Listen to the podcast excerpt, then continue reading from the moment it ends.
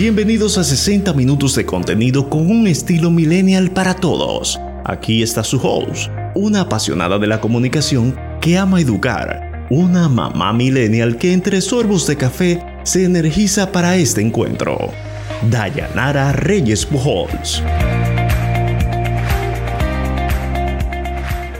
Hola Qué gusto poder estar compartiendo con ustedes a través de esta multiplataforma Millennials, porque el estilo de vida Millennials es para todos. Y aquí compartimos las características y el estilo de vida de la generación Millennials para que tengas una vida más equilibrada, al tiempo que las organizaciones se sentirán asesoradas en la gestión de diversidad generacional con un acercamiento al estilo de vida de los nacidos en los años 80. Uno de los principales intereses de esta generación es el emprendimiento, por lo que gran parte de nuestro contenido está enfocado en la motivación y orientación al emprendedor y al intraemprendedor. Gracias por estar acompañándonos en cada episodio. Cada mes tenemos una serie de contenidos para ustedes y en este mes de octubre hemos seleccionado el tema de la salud. Esto a propósito de que el día 10 de octubre se conmemora el Día Mundial de la Salud Mental y esto persigue un objetivo, es el recordar que la salud de cada individuo es la sólida base para la construcción de vidas plenas y satisfactorias. Esto tiene una estricta correlación con la definición de salud propuesta por la Organización Mundial de la Salud, la OMS, que la considera como un estado de completo bienestar físico, mental y social, no solamente la ausencia de afecciones o enfermedades. Así se establecen estrechos vínculos entre la salud física y la salud mental, entendiendo que son pilares fundamentales para el bienestar.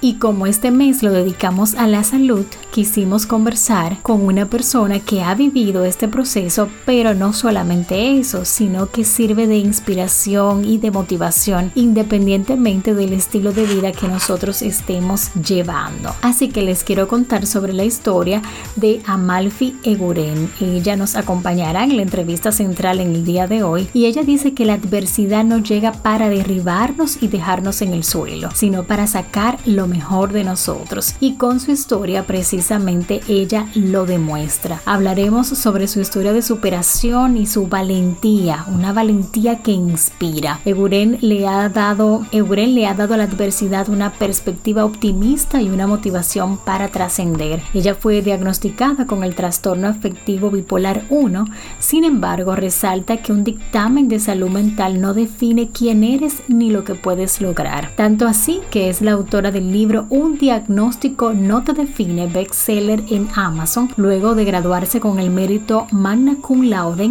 en la carrera de comunicación social y ser pasante en el programa Periodista por un año del Centenario Dominicano Listing Diario y galardonada con menciones de honor con concursos literarios. El estilo de vida millennial de Amalfi nos inspira y además estaremos compartiendo con ustedes las acostumbradas cápsulas El mundo corporativo de los millennials marketing digital y palabras de aliento. Bienvenidos, esto es Millennials.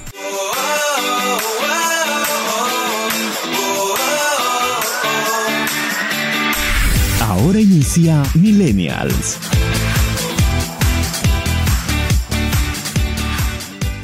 En Millennials, palabras de aliento con el padre Manolo Massa.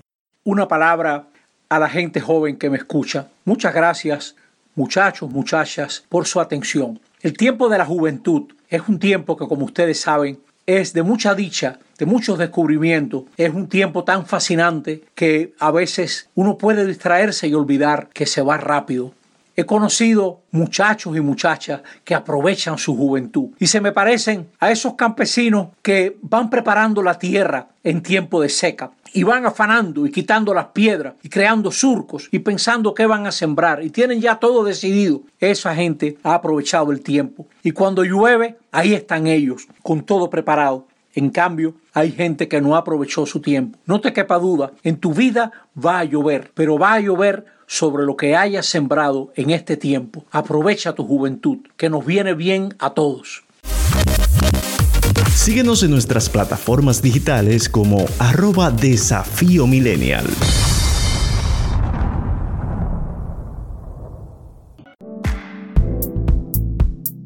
¿Cómo visitar Exposivao 2020? Fácil, entra al recinto virtual por nuestro sitio web. Recorre nuestros auditorios o áreas de exhibiciones completamente interactivas. Conoce las innovaciones de las marcas en streaming y conversa en tiempo real con los representantes de las empresas participantes. Ofrecemos el mejor escenario para hacer negocios B2B o B2C. Exposivao Virtual 2020, la nueva modalidad de hacer exhibición para mostrar al mundo los productos nacionales sin limitaciones de frontera. Hacia la transformación digital. Del 13 al 15 de octubre, Exposivao Virtual 2020. Cientos de visitas a nuestra página web.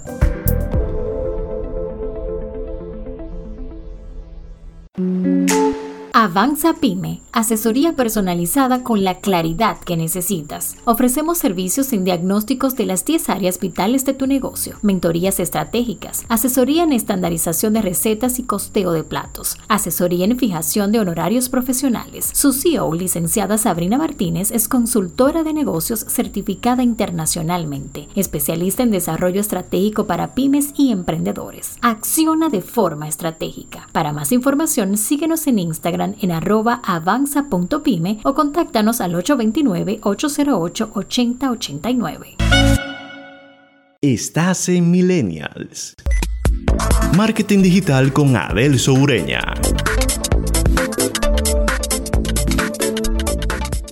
¿Cómo están mis queridos amigos? En la cápsula que tengo preparada para hoy quiero hablarles sobre la infografía. La infografía es una representación gráfica que respalda una información y permite traducirla en algo que todo el mundo pueda entender a simple vista. Es una herramienta de comunicación increíblemente útil ya que al tener un formato visual es procesada por el ojo humano mucho más rápido. Además, somos un 80% más propenso a recordar una representación gráfica que una textual u oral. Por eso siempre en ventas es bueno tenerles gráficos o algún panfleto a tu prospecto o cliente capturar más su atención.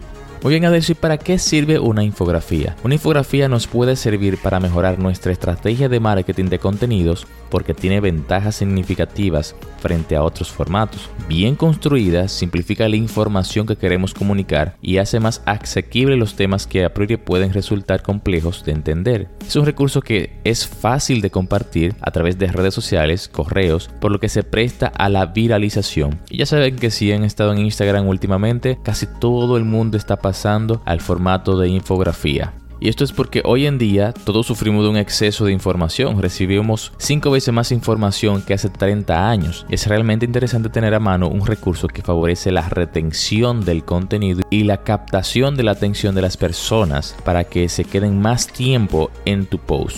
Eso ayuda también al algoritmo de Instagram y de Facebook. Ahora, existen diferentes tipos de clasificación, podría decirse así, de la infografía encontramos dentro de esta clasificación las infografías comerciales que ponen de manifiesto las propiedades de un producto o servicio y las necesidades que cubre para su promoción. Las infografías storytelling que cuentan historias con el propósito de suscitar emociones y crear vínculos. Las infografías educativas centradas en acercar a los usuarios a la información de la manera más asequible para su comprensión y es una de las más utilizadas también. Dentro de esta clasificación podemos encontrar infografías que tienen más de un propósito por lo que existen infinidad de tipos. Ahora, existen tres grandes clasificaciones. La infografía estáticas, que son composiciones gráficas cuyos elementos se presentan fijos y contienen desde un principio toda la información que se desea incluir. Las infografías dinámicas, que son las presentadas en formato de video o GIF, muy utilizados actualmente. Y las infografías interactivas, todas aquellas que nos permiten interactuar con el contenido que se muestra, un clic, que se mueva un icono y demás. Espero que esta información te haya inspirado para comenzar a crear infografías dentro de tu estrategia de contenido. Le he utilizado, son muy buenas, crean mucho engagement, comentarios y realmente soy uno de los que más le da a guardar cuando veo este tipo de contenido porque es fácil de consumir y es fácil de compartir mucha información en un solo post si es posible con unos cuantos elementos gráficos. Ahora si piensas cómo lo puedo hacer o en dónde, te sugeriría eh, que utilice la herramienta muy famosa de canva.com y si no eres muy experto en eso, pues también puedes utilizar PowerPoint, pero Canva te da todas las herramientas para poder hacerlo mucho más sencillo. Espero que todo esto te haya gustado, mi nombre es Adel Sureña, no te olvides visitar mi página web adelsurena.com para que te enteres de unas entrevistas que tengo publicados en mi podcast a especialistas en el área de marketing digital y crecimiento personal. Es todo por este momento, será hasta la próxima semana. Bye.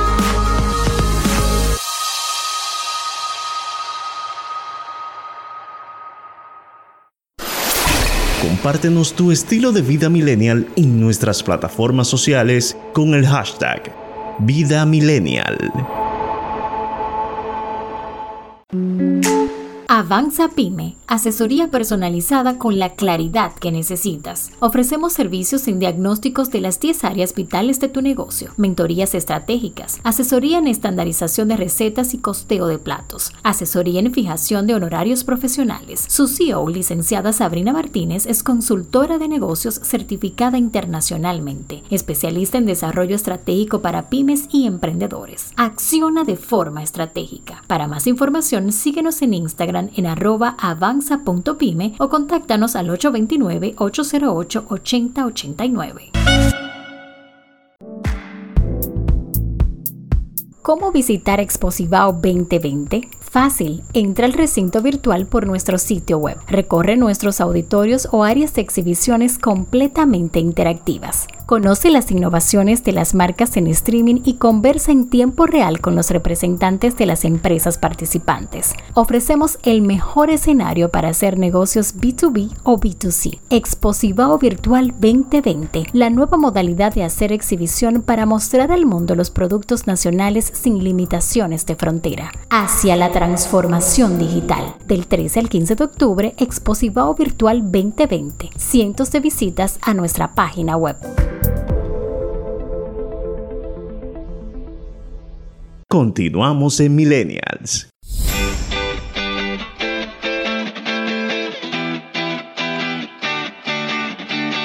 Estamos de regreso en Millennials, la primera multiplataforma especializada en conocer a quienes promueven el estilo de vida millennials y sus intereses. Como decíamos en la presentación, hoy estamos hablando de salud y lo estaremos haciendo durante todo este mes de octubre. Estamos inaugurando con la entrevista a Malfi Eguren. Ella es nuestra invitada de esta semana y con ella hablaremos sobre su historia de superación y una valentía que te inspirará. Ella le ha dado a la adversidad una perspectiva optimista y una motivación para trascender. Ella fue diagnosticada con trastorno afectivo bipolar 1, sin embargo resalta que un dictamen de salud mental no define quién eres ni lo que puedes lograr. Así que muchísimas gracias por aceptar esta invitación y estar con nosotros, Amalfi. Gracias, gracias a ti, Dayanara, por invitarme a este espacio. Me siento muy honrada, la verdad. Nosotros estamos felices de tenerte en el espacio porque ahora que hemos pasado por este proceso de la cuarentena, de la pandemia y venimos también de una serie que hemos titulado Conócete, es muy importante que la gente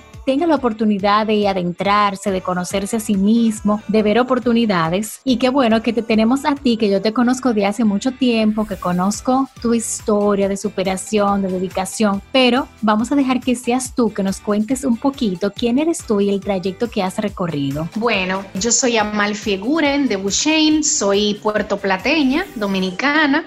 Y desde niña siempre mostré habilidades, talentos y aptitudes para la comunicación. Recuerdo que desde los 11 años empecé a participar en concursos literarios y en varias ocasiones fui galardonada con menciones de honor. También recuerdo que en la escuela siempre me elegían para actividades de, la escuela, para hacer presentaciones, maestrías de ceremonia y siempre fui una estudiante destacada, siempre fui muy parlanchina, buena estudiante y como dije, con talento desde niña para la comunicación. Entonces fue cuando estaba en el bachillerato que decidí y descubrí que quería estudiar una carrera relacionada a la comunicación, una carrera que me permitiera hablar y escribir, por decirlo así. Y así fue que como gracias a una beca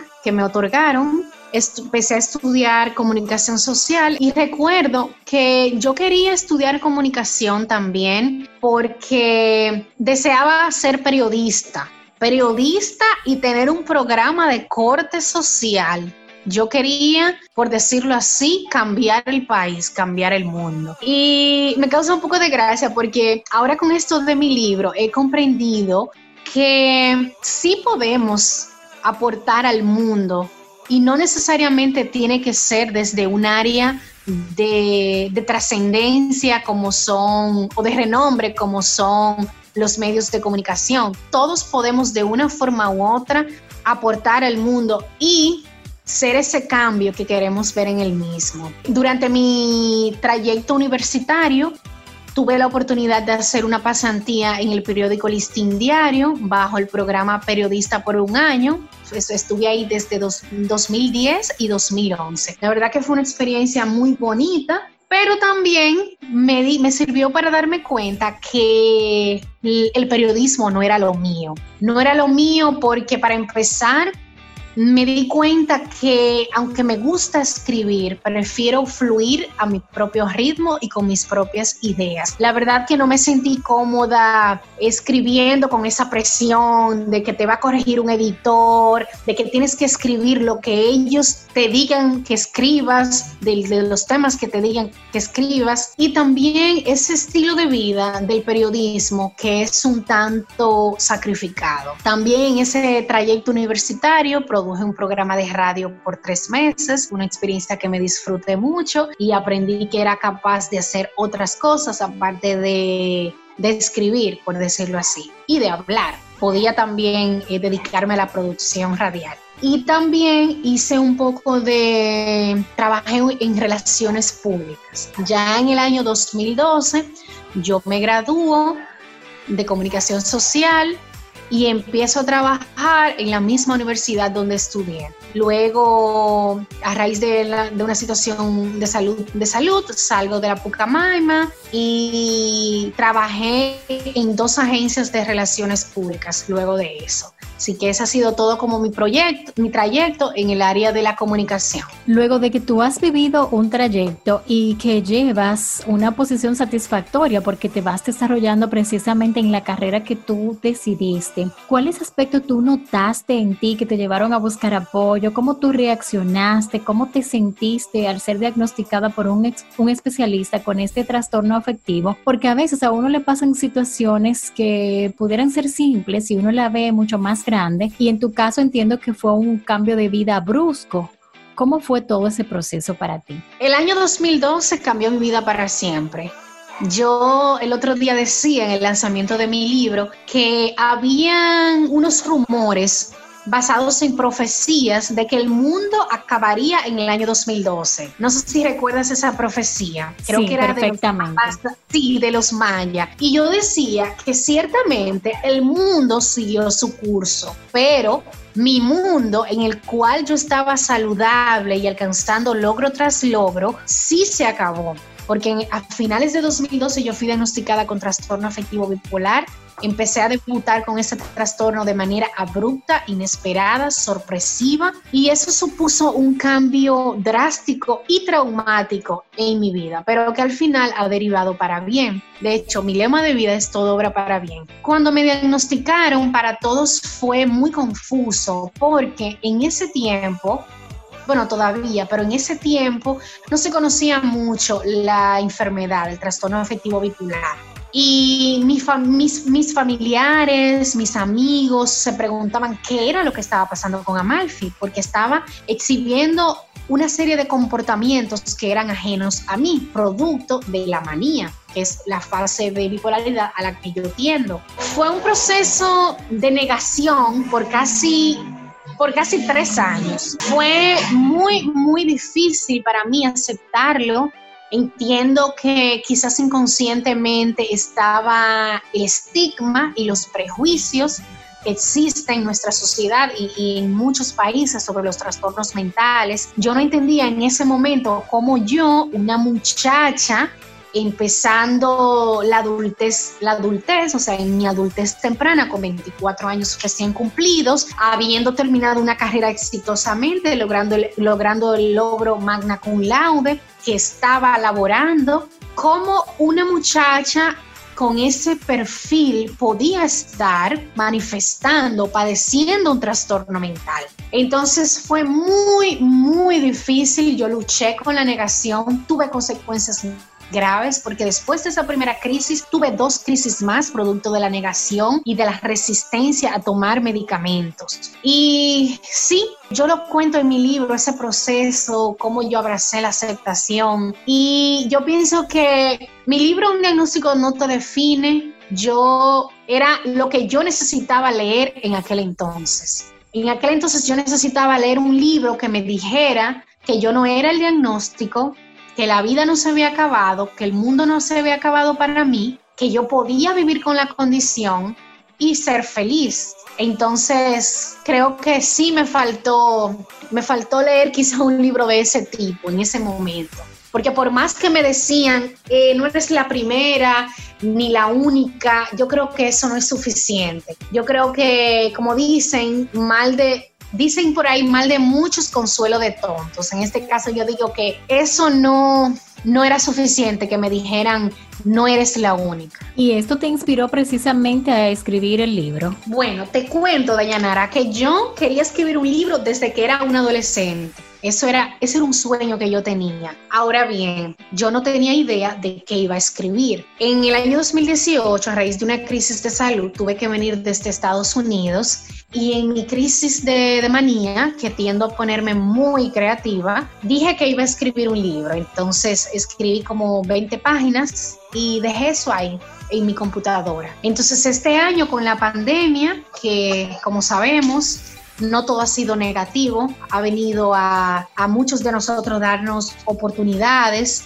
para hacer otras cosas. Y empecé a escribir, retomé mi blog y decidí, luego de haber como recibido señales divinas de que debía empezar a escribir mi libro. Entonces ahí fue que se dio la oportunidad de yo inscribirme en un programa que te da las herramientas para escribir, publicar y vender tu libro en apenas 90 días. Y gracias a Dios lo pude lograr. Ahora bien, cuando yo hago la mentoría con mi mentora, descubrí, nos dimos cuenta cuál era el enfoque que debía llevar mi libro.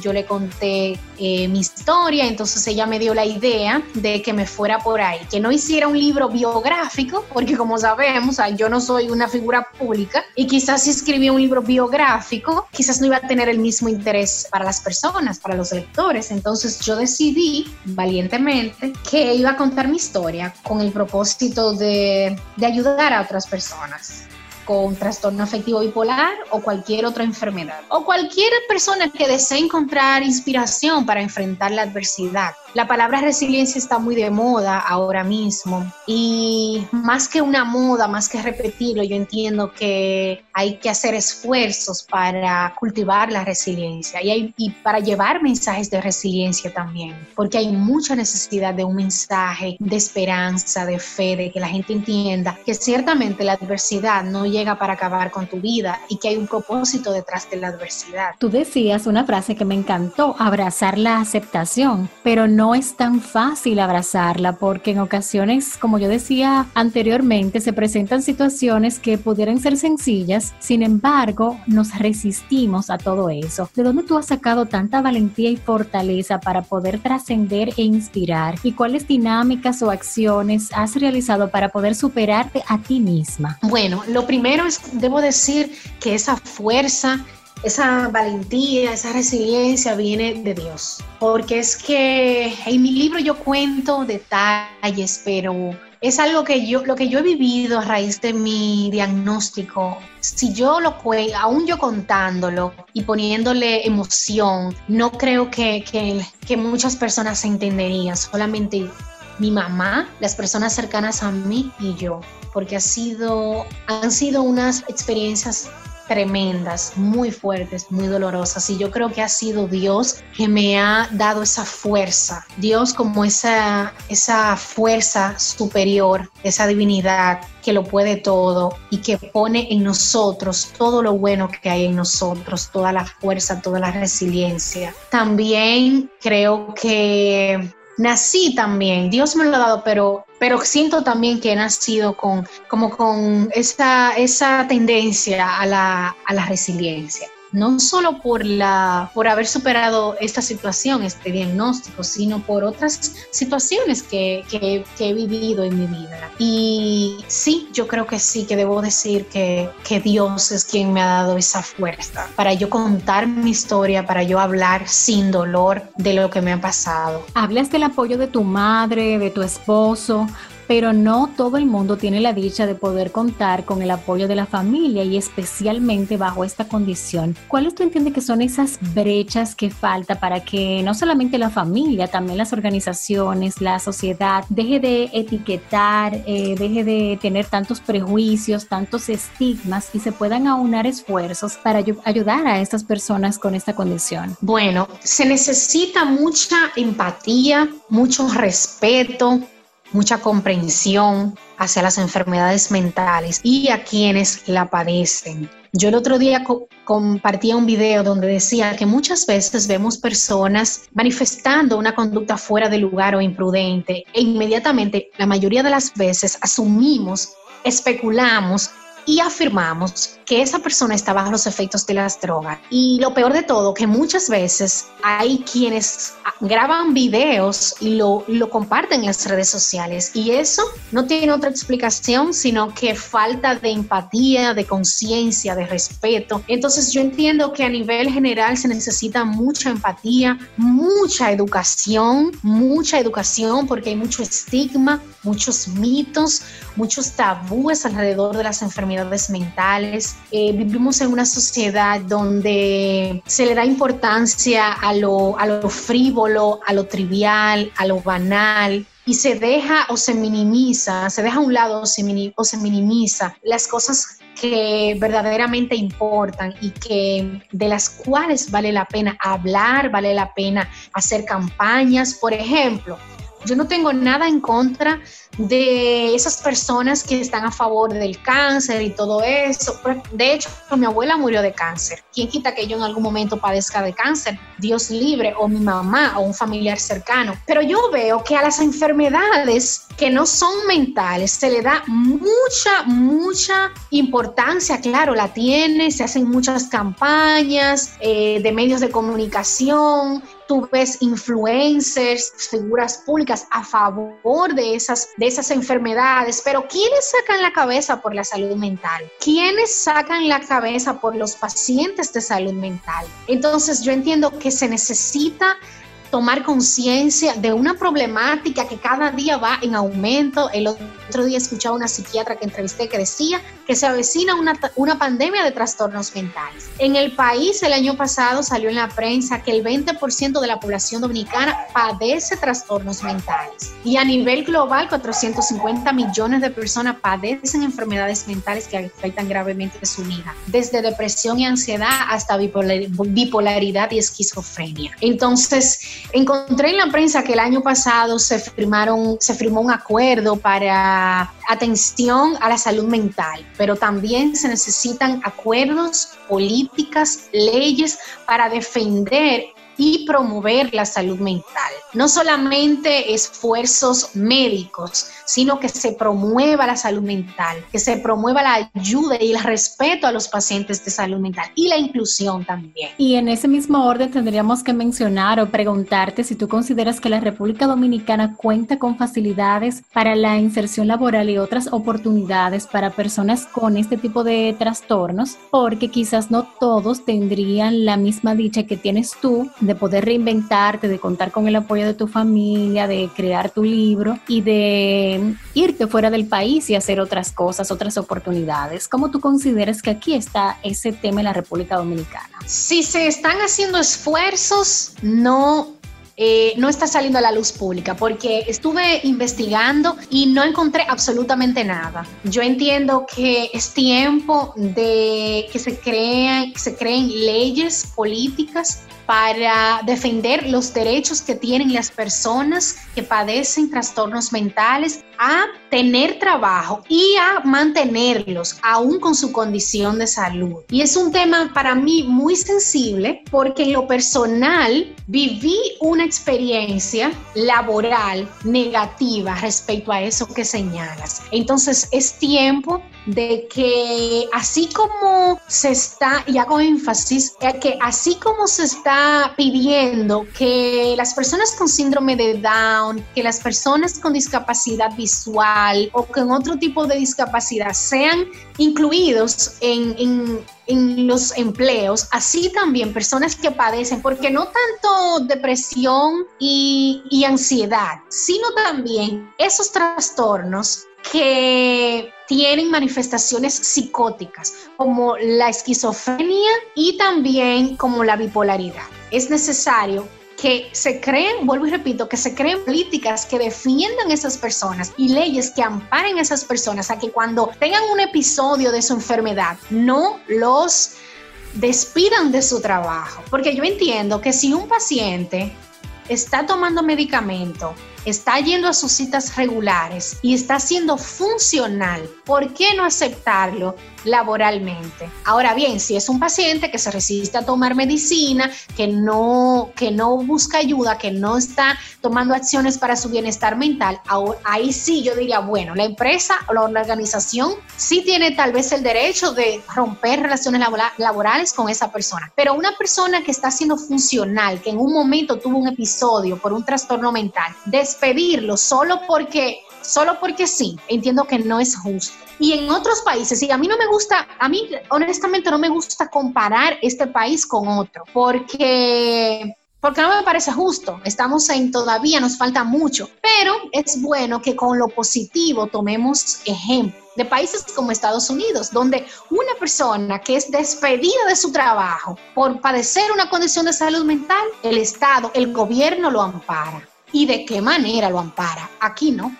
Buen análisis y buenas oportunidades a propósito de que ahora tenemos un cambio de gobierno y que pudieran verse otras oportunidades. Tú sabes que mientras tú hablabas también pensaba en que algunas personas lamentablemente utilizan chistes, entre comillas, para referirse a alguna persona diciéndole, tú eres como bipolar o fulana de tal es bipolar y lo utilizan como un chiste y ahí me gustaría que tú pudieras reflexionar por qué un diagnóstico no te define como precisamente se titula tu libro. Bueno, qué bueno que mencionas eso. Tenía pendiente mencionarlo porque siempre que tenga la oportunidad lo voy a hacer.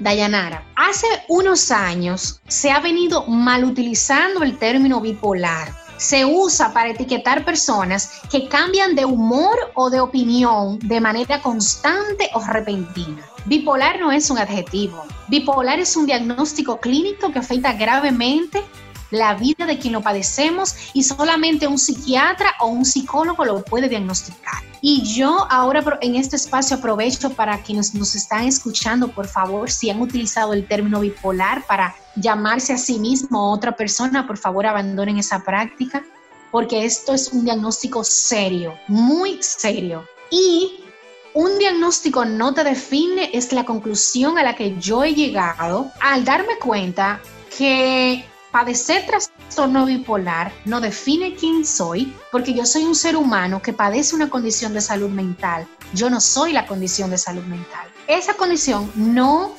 determina, no define lo que yo puedo lograr. Y para muestra un botón, que gracias a Dios acabo de publicar mi primer libro. Me casé también este año, que para mí representa también un logro y una meta más, porque muchas mujeres tenemos ese sueño de algún día casarnos y para mí también es un logro porque estoy casada con una persona que me acepta como soy, con mi condición de salud y no me ve como una enferma mental, me ve como una mujer con muchas cualidades con mucho valor, con mucha valía y que no soy un diagnóstico. Entonces, un diagnóstico no te define, es la conclusión a la que yo he llegado y es el mensaje que yo quiero llevarle a miles de personas, si es posible, de que entiendan de una vez por todas que su diagnóstico no son ellos, ellos no son su diagnóstico. Amalfi, yo sé que muchas personas se van a interesar en leer tu libro ahora, de poderse inspirar a través de tu escrito. ¿Dónde pueden conseguir el libro y tus contactos?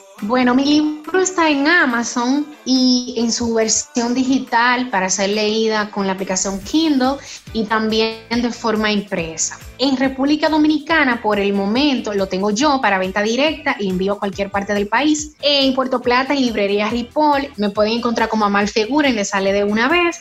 Me pueden enviar un mensaje privado y con gusto les respondo. Excelente, nos ha encantado conversar contigo, de que nos puedas inspirar, motivar, de que a veces nosotros por pequeñeces en el día a día nos dejamos caer. Sin embargo, tú eres una luchadora que has mostrado mucha valentía, mucha fortaleza para seguir ir adelante y que sigues logrando cosas y sigues superándote a ti misma sobre todo. Gracias por inspirarnos y tener esta conversación con nosotros. Muchos éxitos y más libros. Gracias, gracias, amén, Dayanara. Nosotros continuamos en Millennials.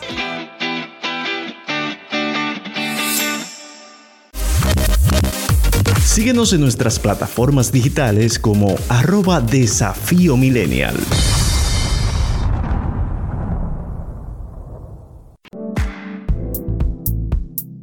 ¿Cómo visitar Exposivao 2020? Fácil, entra al recinto virtual por nuestro sitio web. Recorre nuestros auditorios o áreas de exhibiciones completamente interactivas. Conoce las innovaciones de las marcas en streaming y conversa en tiempo real con los representantes de las empresas participantes. Ofrecemos el mejor escenario para hacer negocios B2B o B2C. Exposivao Virtual 2020, la nueva modalidad de hacer exhibición para mostrar al mundo los productos nacionales sin limitaciones de frontera. Hacia la transformación digital. Del 13 al 15 de octubre, Exposivao Virtual 2020. Cientos de visitas a nuestra página web.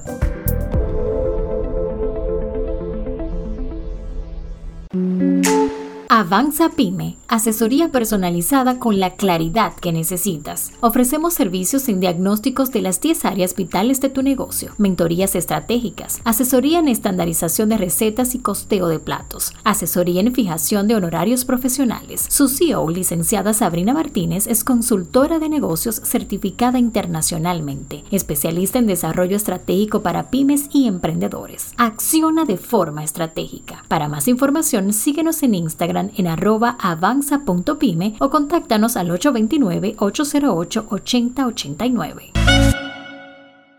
Estás en Millennials. Ahora, el mundo corporativo de los Millennials. Hola, yo soy Carolina Paulino, especialista de recursos humanos, y estoy aquí para acompañar a talentos y empresas en sus procesos de expansión laboral Bienvenidos y bienvenidas a este nuevo episodio de Millennials en el mundo corporativo. ¿Cuánta vida te está costando tu salario? Es una pregunta que invita a la reflexión y quiero compartirla hoy con ustedes con la intención, más que de preocuparnos, de ocuparnos un poco más sobre analizar detenidamente qué tanto tiempo más vamos a mantenernos y qué tan sostenible es para nosotros emocionalmente mantenernos en, una, en un estilo de vida laboral en donde nos cobran un alto salario emocional para poder crecer. Y cuando hablo de crecer, y no me refiero con esta inquietud solamente a los talentos o colaboradores, los dueños de negocios, emprendedores, los gerentes, los que dirigen equipos de trabajo, tienen un alto saldo emocional a nivel laboral para hacer que las cosas sucedan y para poder lograr ese balance entre vida personal y trabajo. La reflexión a la que yo quisiera que llegáramos hoy es a pensar si no sería más inteligentes detenernos de una vez por todas, apagar todos los motores de nuestra vida laboral y empezar a discernir entre esas cosas que por más que queramos y por más ayuda circunstancial o esporádica que tengamos de un equipo de trabajo o lo que sea, no va a ser sostenible emocionalmente en el tiempo seguir trabajando sobre procesos que no están delimitados, sobre sistemas que no están a la vanguardia de las necesidades actuales de tus clientes y de las tuyas propias. Entender que no va a ser real poder seguir apagando fuegos constantemente. En el caso de los talentos, no es posible que tu crecimiento se dé de una manera fortuita. Amerita una planificación y una estrategia. Y mucha valentía también, porque amerita en el proceso tener conversaciones valientes, primero contigo, para reconocerte, para aplaudirte, para retroalimentarte sobre aquellas cosas que todavía tienen espacios de mejora desde hace dos, tres o cinco años y siguen intactas sin, sin ver cambios. O también para tener una conversación interna contigo respecto a el concepto de crecimiento laboral que tenemos. Yo pienso que para muchos talentos crecer es crecer a, lo vertical, es crecer a lo, a lo, al nuevo puesto, al nuevo salario, al nuevo rango. Y yo pienso que existe un crecimiento muy interesante que puede darse de manera transversal, que aunque a veces no implique un cambio importante a nivel económico, sí implica la adquisición de nuevas competencias que se dan por desarrollar nuevas habilidades en nuevos roles. Me refiero a participación en proyectos especiales. Aún tú mantengas tu mismo puesto, tu mismo título y tu mismo sueldo, si has tenido la oportunidad de participar, de gestionar, de liderar o de ser parte de un proyecto especial importante en tu empresa. Eso también se considera un crecimiento eh, valioso para tu carrera. Y quisiera que empezáramos a verlo con esa mirada, porque 2020 y posiblemente la, la primera mitad del 2021 no creo que sea un escenario muy fértil para esas promociones que nosotros tenemos en la cabeza diseñada implican un cambio de título, un cambio de sueldo, un cambio de oficina, un cambio de... Eso, eso no sé, no estoy tan segura de que vaya a poderse dar en gran medida. Entonces pienso que deberíamos de empezar a girar la vista a ese crecimiento lento, entre comillas, porque no lo es, pero bastante enriquecedor para tu carrera. Finalmente, quiero dejarles con esta pregunta nuevamente. ¿Cuánta vida te está costando tu salario? ¿Cuánta vida o cuánto esfuerzo emocional te cuesta cubrir todas las bases de tu proyecto, de tu negocio, estar disponible para ti, para tu familia, para tus clientes, para los proveedores, para los relacionados. Muchas veces por no tener el equipo correcto, muchas veces por no detenernos hacer un ejercicio realmente de, delegar, de, de de hacer nuestros procesos más minimalistas, de capacitarnos para tener el know-how técnico para la gestión correcta de talentos o de proyectos. Los dejo con esta reflexión, deseándoles a todos y a todas muchísima expansión laboral. Un abrazo.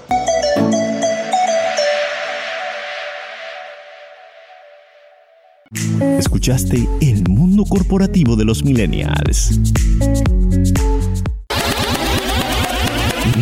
Millennials, un estilo para todos.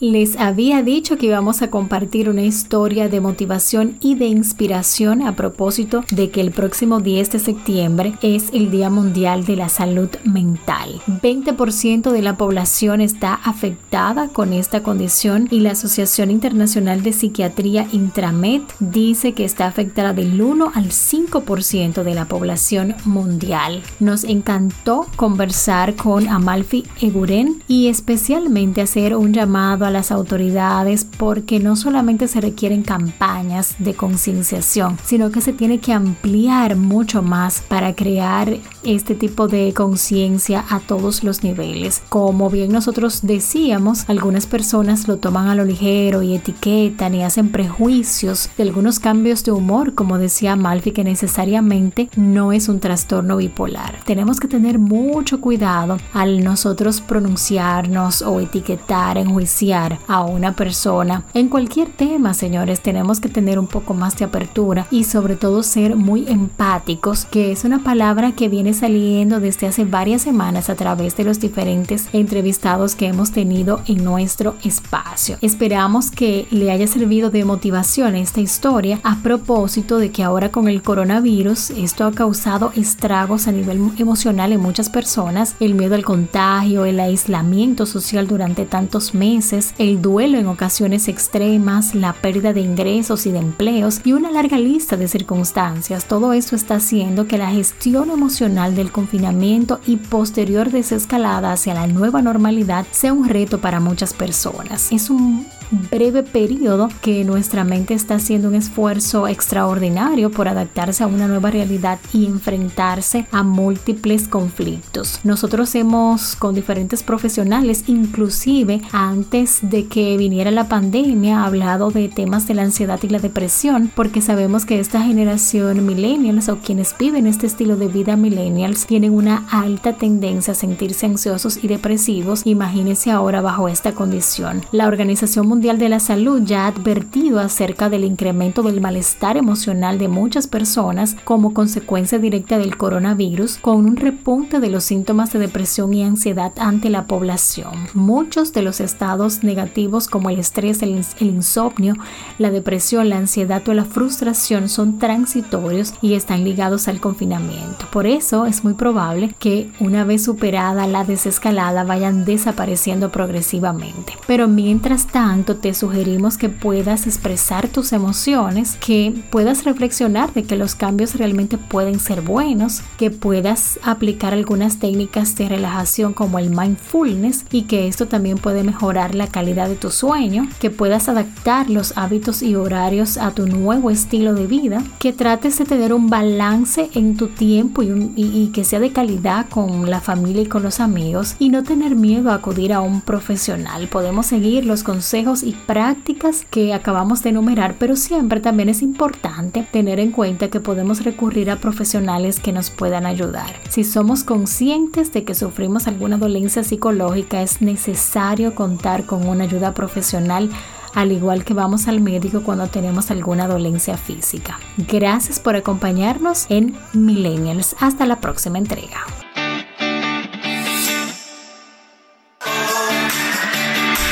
Escuchaste Millennials. Hasta la próxima entrega.